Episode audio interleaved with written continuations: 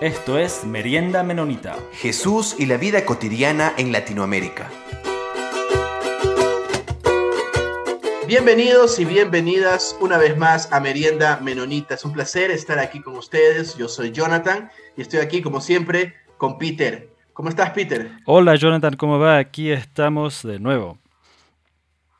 Seguimos con nuestra serie, ¿no, Peter? Sí, vamos a estar este, todavía en, en, estas entrevistas enfocando en la alabanza y la liturgia. Y para el día de hoy tenemos a un artista, eh, Tino Picuasi.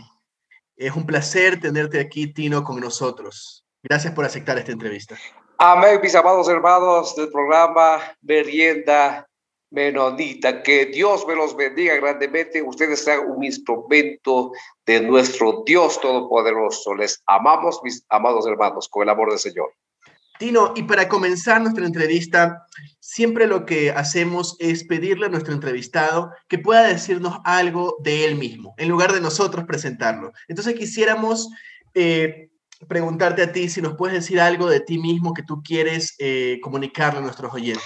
Claro que sí, hermanos. Me gustaría de que eh, primero pongamos las manos del Señor para que siempre nos guíe el Señor. Nunca hacer a nuestra manera, sino a la manera del Señor, mis amados hermanos. Entonces, pongamos en las manos del Señor. No sé si oramos rapidito para arrancar. Claro, hermano, por favor, usted guíenos. Ok, vamos a orar, hermanos. Cerremos los ojos, hermanos. ¿Por qué cerramos los ojos? Porque eh, nos concentramos, ¿verdad? Cerramos los ojos. Podemos orar abiertos los ojos también, pero nos desconcentra cuando algo pasa, ¿verdad? Al frente de nosotros. Oremos, hermanos, cerrados los ojos, pongamos en las manos del Señor. Dios Padre, Hijo y Espíritu Santo, Dios amado, gracias por este día, gracias por este momento, Señor, rogándole a usted que usted nos guíe con su Espíritu, Señor, poder llegar a cada corazón de las personas que nos observan, que nos escuchan, Padre. Todo esto lo bendecimos para tu gloria en el nombre de Jesucristo. Todos decimos amén. Amén. Hermano, quisiera comenzar diciendo algo. Es creo que es la primera vez, Peter, que comenzamos con una oración.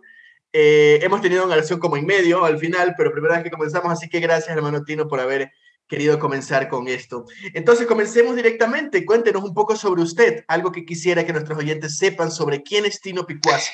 ¿Qué hace Tino okay, hermanos, les cuento que hace 10 años para acá yo conozco a mi Señor. 10 años atrás yo no conocía a mi Señor Cristo Jesús, lo cual eh, viajé muchos países del mundo con la música del mundo, donde también probé muchas religiones, en cada país nunca pasó nada, hermanos. Pero cuando doblé rodillas ante el Señor, Cristo sí me pudo cambiar mi vida, mi hogar, mi familia, mi salud, etcétera, etcétera. Entonces, desde 10 años para acá, estoy siguiendo al Señor y el ministerio de las alabanzas que Dios me ha puesto, me ha regalado, es ocho años que estoy ya alabando, cantando con los talentos que Dios me ha puesto para la gloria de Él. Eso es mi hermano. Eh, Tino, ¿y cómo surgió este inquietud por hacer música? Eh, ¿Cómo ah, eh, escuchabas artistas, artistas en general antes, artistas cristianos? ¿Fue algo en la iglesia? ¿Cómo surgió este interés por hacer música? les cuento que yo creo mucho cuando llega el tiempo del Señor. Cuando llega el tiempo del Señor, Dios mismo pone ese querer y el hacer de poder eh, realizar las músicas, alabanzas. Él mismo es quien me va revelando. Eh, las alabanzas que yo canto son revelaciones a través de los sueños, a través de la lectura bíblica, a través de algún testimonio. El Señor es quien me va guiando. Más antes, cuando yo no era cristiano, la verdad, yo no escuchaba casi nada música cristiana, no escuchaba. Es decir, yo era, digamos, ateo, no creía en nada. Entonces, creía en mí mismo. Entonces, eh, según yo decía que yo voy a seguir viajando el mundo entero, seguir con la música, pero llegó un momento donde el Señor puso el stop, dijo el momento es ya seguir al Señor con los talentos que Él ha puesto en mí. Por eso es que ahora ando cantando. O sea, ya hacías música antes. Por eso le digo, hace rato le digo que... ¿Desde qué, desde qué edad hacías música? Eh, creo que nací ya eh, cantando, entonando así los instrumentos. Yo recuerdo, hasta donde recuerdo, puedo recordar, eh, fue a los cinco años, donde yo mismo iba cantando, yo mismo iba eh, moviéndome, yo quería comprar instrumentos, pero esos años éramos muy, muy eh, pobres, no teníamos dinero para poder eh, comprar los instrumentos. Pero también fue buen momento de lo que yo pasé, esos momentos de complicaciones, porque eso fue la motivación de, de, que me empujó a realizar, fabricar los instrumentos yo mismo, como por ejemplo instrumentos de vientos, lo que es las flautas, quenas, rondadores, zampoñas, todo eso. Entonces, lo que es el, canto, iba escuchando con el tiempo en las radios que ponían música, todos los días infallable era de escuchar la, la, las músicas de diferentes géneros. Yo mismo era el profesor, yo mismo era el alumno. Interesante eso, quisiera profundizar un poco más por ahí, Tino. ¿Puedes contarnos más un poco de este proceso de crear tus propios instrumentos? ¿Qué instrumentos creas y qué instrumentos sabes tocar? Eh, actualmente yo sé tocar todos los instrumentos andinos, instrumentos de vientos, lo que son las quenas, zampoñas, rondador, flauta de palos, toyos en general, ¿no? Entonces, todo eso es que a mí me encantó, me llamó la atención desde eh, muy, muy niño. Entonces, eh, yo pensé que ese material era fácil de conseguir. Eh, yo vivía en el campo, en el campo había muchos carrizos. Entonces pensé que eran los carrizos, pero hoy entiendo de que no eran los carrizos, no era cualquier material. Lo que yo hacía era, eh, hasta donde recuerdo, creo que tuve cinco o seis añitos, me fui a coger los carrizos del campo y fabricarla yo mismo. Duré algunos días para procesar y hacer y poder entonar a mi manera, ¿verdad? Ahí es cuando fui aprendiendo poco a poco un instrumento que me salió como flauta de pan. Ahí fui aprendiendo yo. Muchas gracias, Tino. Este, en, en, entonces, este, nosotros eh, le hemos conocido hace, hace, ya un tiempo y, le quiero agradecer aquí uh, públicamente por eh, este labor que, hace de de música con, su grupo y, haciendo este trabajo también de composición propio para ayudar a la alabanza a nuestras comunidades de fe, a nuestras iglesias. Nosotros hemos tocado su música en nuestra iglesia, entonces ahí quiero agradecerle y, quería este, preguntar, no sé si podrías contarnos algunas historias, yo, yo he, escuchado algunos suyos, pero ¿qué, qué cosas a través, este, bueno, sé que ha sido un trabajo muy arduo de poder sostenerse y, y, poder este, hacer ese trabajo de, de, tener un grupo y de ir a tocar en iglesias y de poder sostener ese grupo y su familia, etc. Pero, ¿qué retos um, o, qué, sugerencias o, retos, desafíos le, das a la iglesia? Para, para, decir, mire, cómo nosotros como iglesia en diferentes partes del mundo y también aquí en Ecuador, um, qué cosas podemos hacer como iglesia para ayudar a, a nuestros músicos, a nuestros, uh, las personas que hacen alabanza para nosotros. Claro que sí, una buena pregunta. Mire, yo he visto eh, muchas iglesias donde Dios me ha permitido irme por distintas iglesias, distintas provincias, ciudades, hasta otros países, y me he dado cuenta de que los músicos en su mayoría están abandonados. Hay mucho talento en cada iglesia, muchísimo. Y no solo de música, también de teatro, de danza, de, evangelistas, de predicadores, etcétera, etcétera. Hay muchos talentos. Entonces, lo que yo diría es que cada líder de la iglesia debería de pedir discernimiento al Señor para que podamos ver a los talentosos que Dios ha puesto, los talentos de música, por decir, por ejemplo. Entonces, que Dios dé sabiduría, cómo poder llegar a esas personas. Hay muchos músicos que viven ahí estancados muchas veces, que no pueden eh, surgir hacia adelante, porque también no hay quien pueda motivarles o guiarles primero espiritualmente, luego desarrollar en el talento que Dios ha puesto. talento de la música. Entonces, en las prédicas que yo he tenido en algunas iglesias, yo he visto muchos talentos. Entonces, Dios me ha, eh, me dado ese don de, don de discernimiento y también veo que esa persona o ese muchacho, ese niño, tiene el talento de canto, de entonar diferentes instrumentos. Entonces, en ese momento, cuando puedo ver que el Dios, el Señor, hace un llamado para eso, hay que seguir el proceso espiritual como también el trabajo de práctica de la música. Como por ejemplo, el rey Saúl que estaba mal, ¿no es cierto? Y un soldado dijo, yo conozco a uno que toca, que dijo que sabe tocar bien, ¿no es cierto? Bien. Entonces fue a buscar para traerle y a que toque, haga melodías para el rey Saúl, pero bien, ¿no es cierto? Pero para tocar bien, ¿qué hizo? Tenía que él estar seguro que Dios le llamó para hacer música, ¿verdad? Entonces practicó, practicó hasta que un momento ya estaba bien preparado y ya puede llevar las personas, iglesias, eh, pastores, ciudades o naciones también. Entonces, lo que yo diría es que todos los líderes sería bueno que discernamos a cada persona que Dios manda a la congregación. Por ejemplo, también aprendí en Japón, viví muchos años en Japón. Esos japoneses, esas, esas personas, cada padres de familia miran a sus hijos, miran en qué es lo que eh, Dios, o bueno, ellos no creen casi nada en Dios, pero miran el talento que cada hijo tiene. Entonces están al tanto mirando, observando para qué son buenos. En el talento que ven que es bueno, ahí es cuando van procesándole, preparándole, estudiándole. Entonces aprendí también eso. Entonces cada persona, cada niño o cada hijo debemos mirar, observar ese niño. Siempre hay en una cosa que juega más, está más jugando en una cosa, una cosa. De hecho, juega muchas cosas, en cosas también, ¿verdad? Pero hay una sola cosa que se dedica mucho más. A eso son llamados.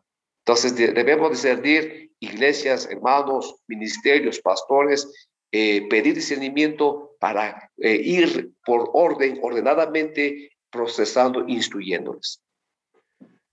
Tino, en tu carrera musical, eh, en tu ministerio, ¿qué obstáculos se te han presentado? ¿Qué cosas tú crees que todavía deberíamos trabajar como sociedad, como país, como iglesia, para apoyar y trabajar juntamente con los artistas? Yo creo que, mire, como dice la palabra del Señor, dice, nada podéis hacer lejos de mí. Y eso es verdad, hablo como cristiano, ¿verdad? De hecho, cuando no era cristiano, en mi manera, en mi experiencia, yo tuve que viajar. De hecho, también sí se progresa económicamente y en otras áreas también. Pero hablo de mi persona, de que yo nunca encontré la paz como las tengo hoy. Entonces yo creo que debemos primero siempre conocer a nuestro Padre Creador que nos creó a nosotros, conocer quién es, y saber también para qué me trajo a la tierra. Y segundo, aparte de prepararme o someterme a mi Señor, o sea, eso no se queda ahí. Debo de prepararme, debemos de prepararnos, poner metas, por decir, eh, yo quiero ser ingeniero, entonces debo de prepararme. O yo quiero ser chef, debo de prepararme. O yo quiero ser economista, debo de prepararme. Entonces, esta persona que se prepara académicamente, después que se haya preparado espiritualmente, ya no existe, ya no habría, ya no habría mucha corrupción, ya no habría mucho desorden, ya no habría importismo, ya no habría eh, este momento que está abundando de drogadicciones, alcoholismo, todo eso yo creo que se disminuiría, disminuiría por lo menos algo. Yo creo, primero, si es que nos sometemos al Señor, segundo, nos preparamos en lo que me gusta hacer, hermanos. Eso es mi punto de vista. Pero ¿qué obstáculos eh, han estado? ¿Dónde tú crees que deberíamos trabajar más como sociedad para poder trabajar juntamente con los artistas en las iglesias? Que a veces simplemente pensamos que es una parte secundaria del ministerio. ¿Cómo crees que podríamos apoyar aún más a los artistas? Eh, primero, el artista. Por eso, como hace rato dije, debemos poner metas. Yo como artista, para mí no era fácil. Las iglesias no me abrieron las puertas para ir a cantar. Tuve que rogar y muchos no me dejaron cantar. Pero el Señor dice, insiste, vamos, lucha, continúa, prosigue, camina. Entonces, no debemos quedarnos ahí. El, el hecho de que una, dos, tres, cuatro, cinco iglesias me cerró las puertas, no puedo quedarme yo eh, rendido, como decimos, el tiro la, la, la toalla. Entonces, debo de caminar hasta conseguir de lo que yo quiero hacer. Por eso Dios dice, pero trabaja, como por ejemplo Josué 1.9, que dice, mira, te mando que te esfuerces, sé valiente, no temas, no desmayes, va a haber obstáculos. Muchas veces esos obstáculos eh, bueno, yo no he tenido dinero, por ejemplo, para hacer las grabaciones, no he tenido dinero para comprar los instrumentos. A veces me iba con solamente pasajes a las iglesias y regresaba sin cantar. Entonces, todos esos obstáculos no deben de estancarnos a nosotros, sino continuar, proseguir. Todavía estoy con vida. Dios me está dando con vida. Si estoy con vida es es que Dios me está dando una oportunidad para aprovechar y continúo. Sé que la palabra de Dios dice Filipenses 4:13, ¿qué dice? Todo lo puedo en quién? En Cristo que me fortalece. Y no solamente el ministerio. Sí, mucha gente mira que es mira como segundo lugar. Yo, para mí en particular, no ha sido como en segundo lugar, ha sido, la verdad, muy importante el ministerio del Señor y es más, muy sagrado para mí. Por eso que Dios, gracias a Él, que me ha llevado de victoria en victoria. Y no solamente las iglesias. Ahora ya no voy a rogarles yo, sino ahora me llaman los pastores, me llaman los ministerios, me llaman de otras ciudades, me llaman de las naciones. ¿Por qué? Porque uno se lo hace de corazón. Si hacemos de corazón, Dios abrirá las puertas, Él tiene preparados. Jeremías 48, 10, mire lo que dice, acuérdese, Jeremías 48, 10 dice, ¿sabe qué dice? Maldito el hombre que hace indolentemente las obras de Dios. ¿Cómo es eso? Hace con mala gana, impuntual, no hace con excelencia. Si hay reuniones, llega media hora atrasada, una hora atrasada, muchas veces ni llega y eh, muchas veces ni practica. Entonces está haciendo con indolencia. Pero si hacemos de corazón, Dios va a abrir la puerta, las puertas, eh, de eso estoy muy seguro, como habla Juan 15, 7, ¿qué dice? Dice, si permanecéis en mí y en mis palabras, pedid lo que queréis. Ah, la clave ha sido, ¿cuál ha sido la clave? Permanecer en el Señor y en la palabra del Señor. Por eso, cuán importante, Josué 1.8, que nunca se aparte este libro de la ley, sino que de día y de noche meditarás en él para que guardes, que hagas cumplir, que te vaya bien el camino y entonces todo, dice, todo te saldrá bien. La clave es que oremos, confiemos en el Señor, fe en el Señor como Abraham, leamos la Biblia, en la Biblia está escrito para todos mis amados hermanos. Tino, y este, Um, entonces, a través de, estos tiempos, hablaba que, al principio era, era bastante difícil, complicado. Este, um, quería saber qué, tanto eh, ha sido la dificultad, um, esta, el, trabajo que está, que está haciendo con la música andina, con música quichua. Si hubiera sido, usted hubiera tenido un grupo de música, de no sé qué, o a cualquier otro género quizás, ¿Será que hubiera sido igual de, complicado? ¿O, cómo ha sido la aceptación en, las iglesias y también en el, ámbito de no iglesias? ¿Cómo ha sido esa aceptación de hacer música andina, música quichua? Les cuento que en particular en mi persona, el ministerio que Dios me ha puesto, no ha habido fronteras para mí. Las alabanzas que yo hago no ha sido solo para quichua, también ha sido para pueblos mestizos donde me han aceptado. Entonces, ahora, estos últimos tiempos, están eh, llamándome mucho más los hermanos mestizos que los quichuas. Entonces, yo creo mucho de que Dios, cuando yo pongo mi fe en el Señor, Él me va a abrir las puertas no solamente por lado quichua, sino también por lado eh, español, hasta por lado también inglés. Por eso dice la palabra de Dios, todo lo puedo Cristo que me fortalece.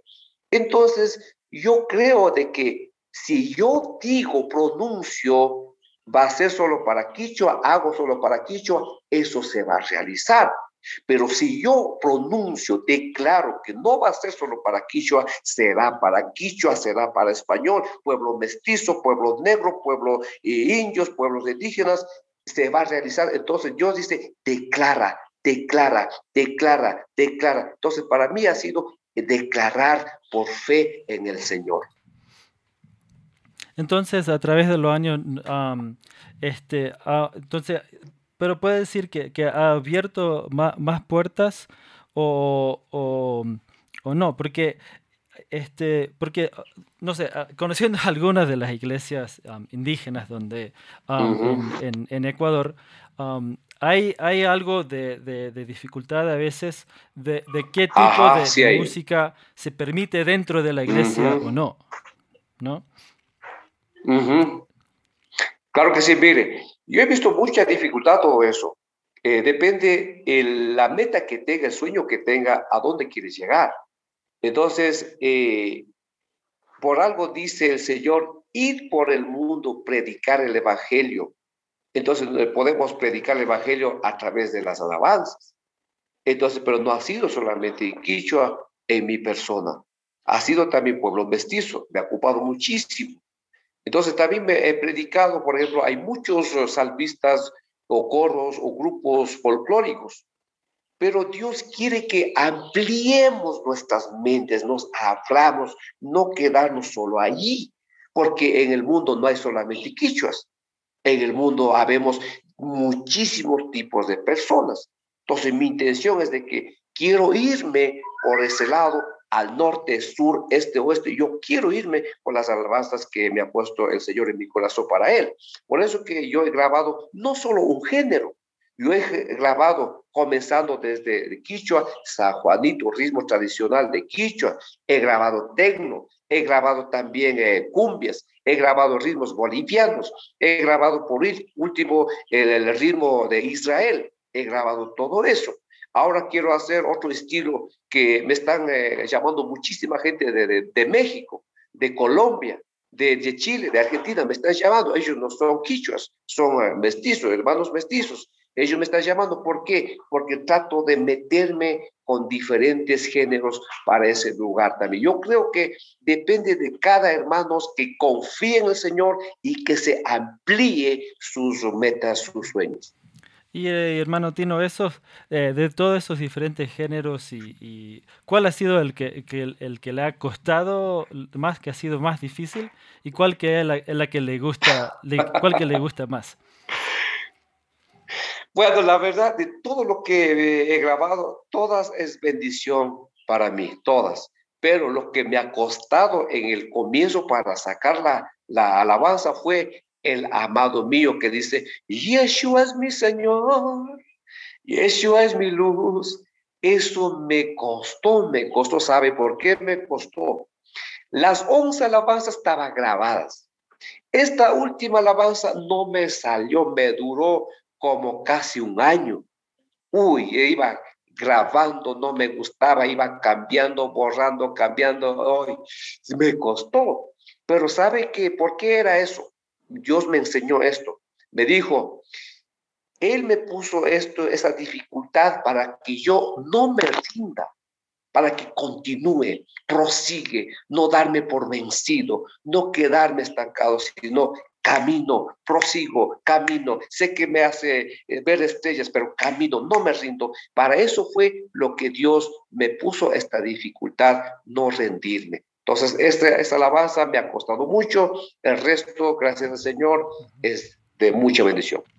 Sí, y entonces, o sea, solo este, hablando con, usted, pero, pero también este, conociendo yo la, eh, conociendo hace un tiempo, noto que usted es bastante perfeccionista en, en, su, en su trabajo, ¿no? y quiere que, eh, tiene que, que salir ah, muy bien entonces quería preguntar, este, ¿cómo le ha ido eh, trabajando en, en, grupos? Porque usted no, no, trabaja solo, o sea, no eh, tiene su, su, su grupo. ¿Cómo le ha ido a través de los años este, para formar un grupo que, que, que le funcione bien?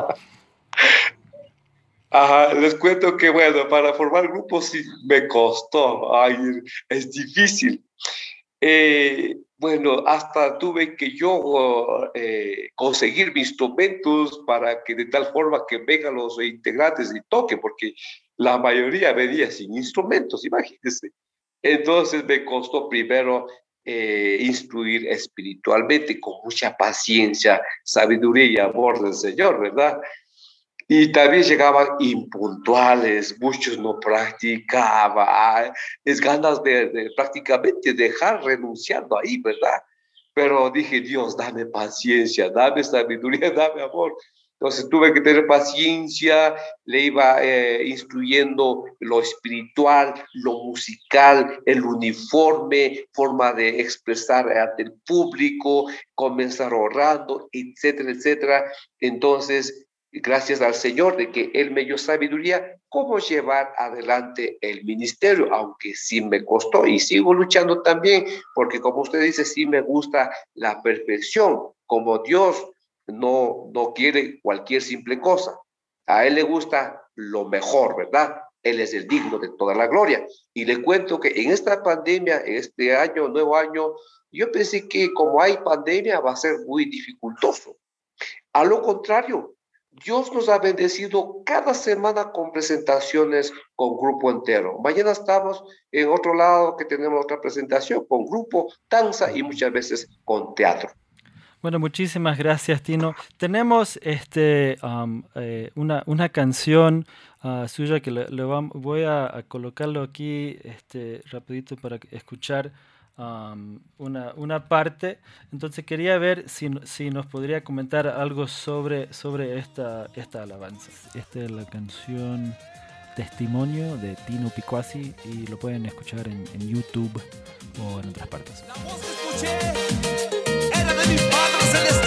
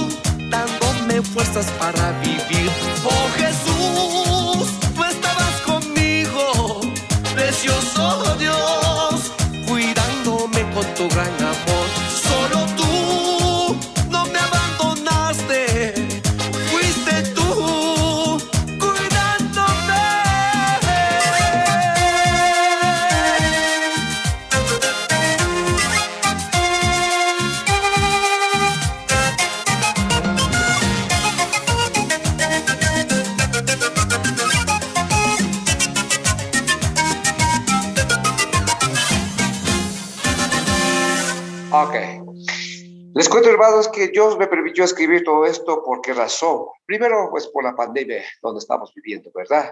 Segundo, también acerca de mi testimonio que tuve un accidente de tránsito.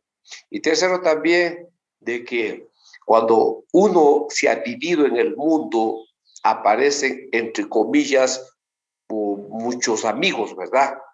Pero cuando hay problemas, cuando hay enfermedades, cuando estamos mal de la salud en, el hospital, ni un amigo viene, hermanos, ¿verdad?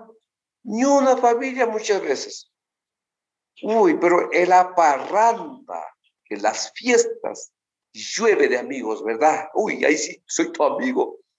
Pero el momento de dificultad, de problemas, nunca nadie apareció. Y eso pasó conmigo. Por eso saqué esta alabanza diciendo que aunque tus padres te dejen o tus amigos te hayan dejado, pero Cristo siempre está a nuestro lado, dándonos aliento de vida, dando fuerza, mis amados hermanos. Entonces, eso es la razón de que Dios me permitió escribir, de que en los momentos de aflicciones, ni un amigo vino por mí. Es por esa razón, hermanos. Ok, muchas gracias, muchas gracias Tino por, por, esta, por esta conversación. Ah, muchas gracias por, por, por ese trabajo que, que, está elaborando ahí desde Otavalo, Ecuador. y sí, muchísimas gracias por tu tiempo, por tu, por tu ministerio. Jonathan, ¿algo más para, para cerrar? Gracias, Tino. Un placer poder hablar contigo. Gracias por tu tiempo, gracias por tu ministerio. Espero tener otra oportunidad para poder conversar aún más sobre, sobre liturgia, sobre música, sobre alabanza. Gracias. Gracias, eh, Jonathan. Que pase bien. Dios te bendiga. Un abrazo para toda la familia. Sí, bendiciones. Recuerden, hermanos, que en la obediencia están las bendiciones. Les amo por el amor del Señor. Abrazos para toda la familia. Bendiciones. Muchísimas gracias, Tino.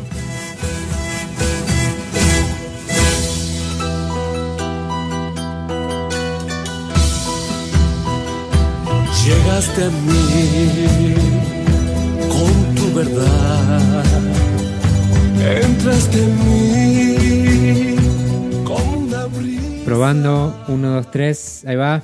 Bienvenidos una vez más a Mate y Charlas.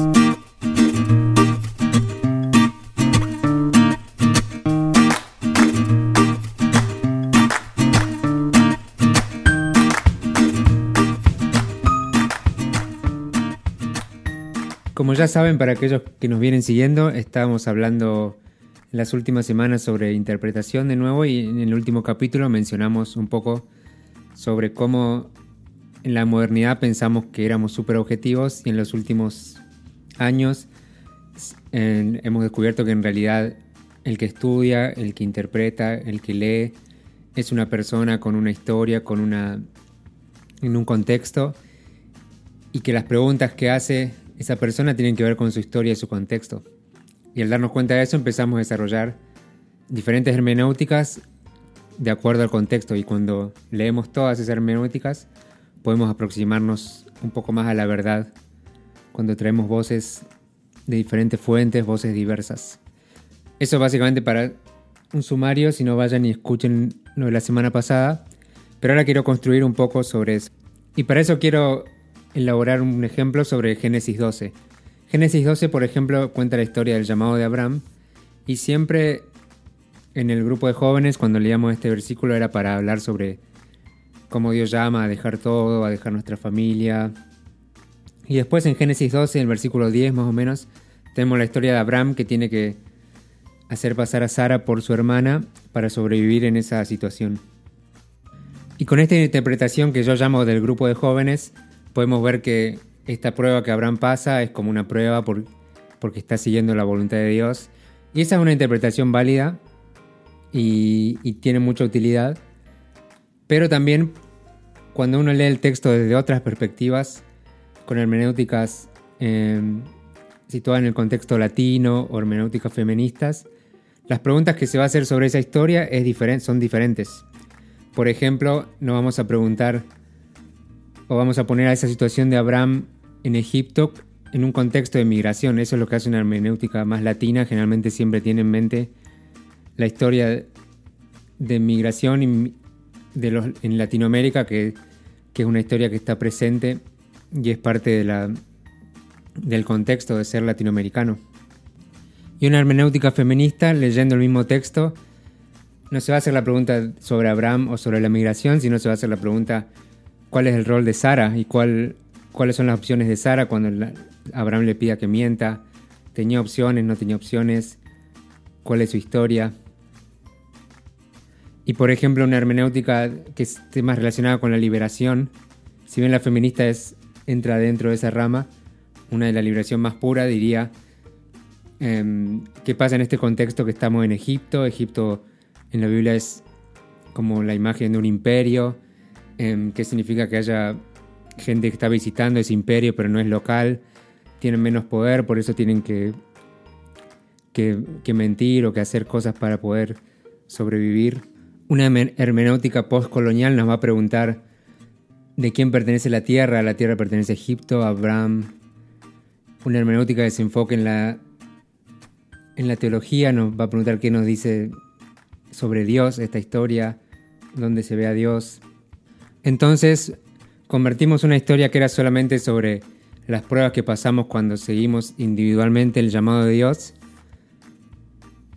aún la abrimos a un montón de más preguntas sobre la migración, sobre el rol de la mujer, sobre la opresión, sobre la tierra, sobre, sobre Dios, sobre teología. Y todo esto lo pudimos hacer porque empezamos a incorporar voces de otras de otros trasfondos, gente que experimentó migración, entonces lee migración en el texto. O no solo gente que experimentó, sino también, sino también gente que estudió sobre migración, o gente que estudió sobre la tierra, o gente que estudió sobre imperialismo, o gente que estudió sobre el rol de la mujer, sobre estudios de género. Y todas estas cosas hacen que la Biblia, la Biblia se abra, se abra al mundo, a la realidad de hoy, a la experiencia de diferentes grupos en todo el mundo, a las realidades, a los, problemas, y de acá podemos traer conversaciones que son mucho más relevantes a lo que estamos viviendo.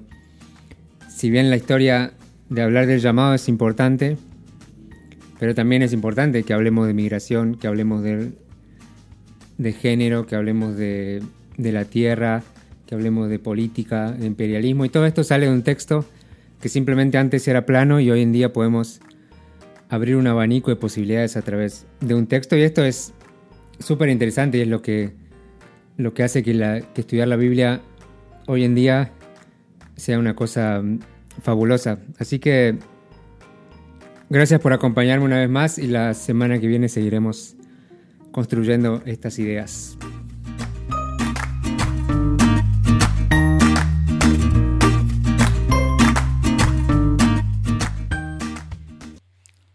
Muchas gracias Marcos, este, muchas gracias también a todos nuestros queridos oyentes. Nos pueden seguir en las redes, en Facebook, en Instagram. También pueden suscribir en donde encuentran sus podcasts. Y también no se olviden que pueden este, entrar en la página de Anabaptist World y ahí eh, suscribir para recibir correos cuando salen nuevos episodios. Y entonces, como siempre, agradecemos a la Red Menonita Misión y a la revista Anabaptist World por hacer este espacio posible.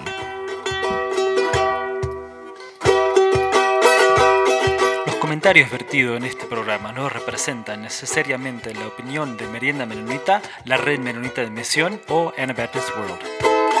Esto fue Merienda Menonita. Siempre estamos atentos a sus opiniones y preguntas y nos pueden escribir al info arroba meriendamenonita.com.